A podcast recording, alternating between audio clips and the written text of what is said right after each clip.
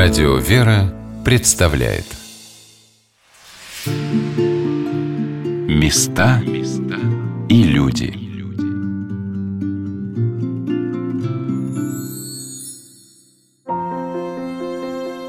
Сегодня на «Волнах Радио «Вера» мы рассказываем о храме Живоначальной Троицы в Троицком Голенищеве в Москве, который был построен при святейшем патриархе Московском и всея Руси Иосифе в 1644 году – это место далеко от Кремля, в лесном уголке на берегу реки, являлось патриаршей резиденцией. Сюда не раз приезжал государь Алексей Михайлович. Он любил здесь охотиться.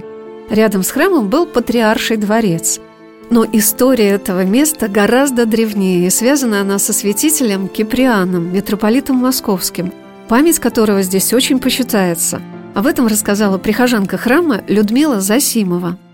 Святитель Киприан искал уединения, какого-то уединенного места, и облюбовал себе то место, которое впоследствии, как топоним, мы знаем, как Трехсвятская горка. Там он поселился, там была построена церковь в честь трех святителей, святителя Василия Великого, Григория Богослова и Анны Златоустова. И там святитель Киприан любил жить, вокруг него там селились монахи, и переводились книги с греческого языка на церковнославянский. Святитель Киприан очень много потрудился именно вот здесь, на Трехсвятской горке. И богослужебная жизнь вот этого микрорайона, она непосредственно связана вот с Трехсвятской горкой, оттуда уже вот более поздние времена как-то распространялась, можно сказать, молитва, и был построен храм здесь позже уже деревянный, который в XVII веке был заменен на каменный. Трехсвятская горка расположена в месте слияния речки Раменки и реки Сетунь, именно там, где стояла церковь трех святителей. Митрополит Московский Киприан возглавлял русскую церковь в конце XIV – начале XV веков. Он представился в 1406 году. В историю церкви он вошел не только как предстоятель, при котором совершалась большая богословская, богослужебная, переводческая деятельность, но и молитвенник и защитник Руси от внешних врагов – в 1395 году при нашествии Тамерлана святитель Киприан повелел принести из Владимира чудотворный образ Владимирской иконы Божьей Матери, которая спасла Русь от грозного хана. Во сне Тамерлану явилась Пресвятая Дева, повелевшая уйти с русской земли, и он развернул свои полчища и никогда больше не приходил на Русь.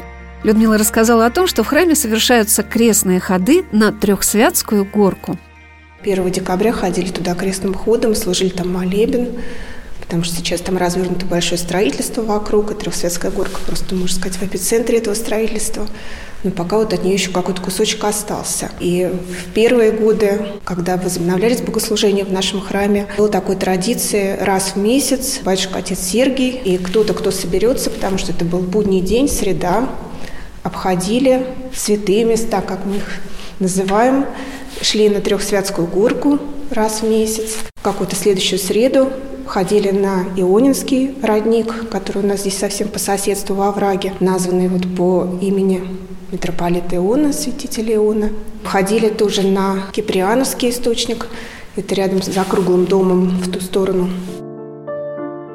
Издревле для человека на Руси были чтимы места, связанные со святыми – их молитвенный покров распространялся и на село, в котором жил праведник, и на город, где родился Божий угодник. Как бы хотелось, чтобы люди знали о том, какие святыни их окружают, и бережно к ним относились. Может, кто-то услышит нашу сегодняшнюю программу, и то, что стало важным для прихожан Троицкого храма в Голенищеве, станет важным и для вас, дорогие радиослушатели. Резиденция, собственно, митрополита Киприана. Это была вот Трехсветская горка, это вот сейчас через Минскую улицу. И вот чем еще занимается сейчас приход, прихожане активные в храме, пытаются отстоять это место. Там где-то вот в 80-е, может, в начале 90-х был поставлен крест при участии болгарского посольства тоже. Они чтят своего святителя болгарина по происхождению. И сейчас там строительство очередной там развязки, строить там жилой комплекс огромный, и все это под снос должно пойти. Ну, вот у нас сейчас есть группа прихожан, которая занимается тем, чтобы как-то отстоять это место. Трехсветская горка, ее видно издалека, даже вот говорят, когда проезжает электричка, виден этот крест. Вот. Но скоро не будет виден, потому что именно на этом месте планируется поставить очередной элитный дом. Вот, если ваше радио как-то поможет предотвратить этот вандализм, то спасибо вам. Я попросила батюшку отца Сергия рассказать о святителе Киприане, митрополите Московском. Время очень интересное. После Алексея митрополит это время было такое, что он сумел объединить западную часть России, там, где Литва, и Киев, и Москву, он всех объединил. И это такой, можно сказать, дипломатический, политический, духовный подвиг – на которую пошли. И он удержал еще на много лет вот эту вот целостность русской церкви православной и целостность государства нашего. Он был книжником, он сам переводил с греческого. Он, находясь в Константинополе, сидел и переписывал лестницу Иоанна Лествичника. И он написал замечательное также и перед смертью послание ко всем людям, которые были к нему нормально хорошо относились. Когда прочитали это послание, то даже некоторые даже прослезились, как хорошо Киприан даже из гроба сумел проститься с людьми. То есть при нем было последние годы, уже при сыне Дмитрия Донского, была тишина, спокойствие, молитва. И ученая деятельность, и переводческая, переписывали книги там на Трехсвятской горке. И все это было. И мы чтим Киприана, как вот, ну, вот ощущаем его дух, его, вот он над нами, вот он, икон, вот. Его любовь, его ум, его смелость архиерейскую и твердость решительную. И радуемся, что он ушел из Кремля от большого шума и нашел недалеко от нашего места такого подвига, как на Афоне. Он же на Афоне одно время был. И вот это отношение к Афону и отношение, любовь к Афону, ну, у нас сохраняется.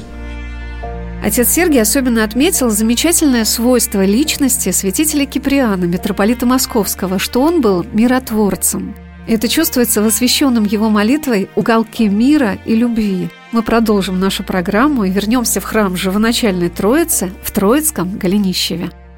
Мы надеемся, что наконец у нас тоже будет полное единство со всеми православными церквами и с патриархом Вселенским. Сейчас некоторые недоразумения есть, потом Бог даст тихонечко все это нормализуется, все умиротворится, как было при Киприане митрополите, так и сейчас, чтобы было православное единство. И вот Киприан как раз может своими молитвами этому способствовать, потому что он сам разделенные русские области и Великокняжество, и это, и Литовское, и, и царство, и все прочее суммирует сумел объединить. Надеемся, что Киприан сможет помочь этого процесса и сейчас. Мы же молимся сколько уже? С 1914 года мы молимся о единстве церкви с украинцами и молимся, и по милости Божией, ведь уже большие сражения, битвы и все прочее прекратились, и мы надеемся, что каким-то образом нормализуются отношения. Помоги, Господи. Вот Киприан митрополит сможет в этом помочь. Он, и Киев, он же киевский титул носил, и Киев понимает он, и Москву понимает, и Запад понимает, и Литва, и все прочее. Вот это вот очень тяжелое вот по составу, то, что находится внутри нашего вот этой громадной территории, в которой много недоразумений. Мы надеемся, что он поможет своими молитвами. То же самое здесь мир, тишину и взаимопонимание со всеми православными народами, православными церквами.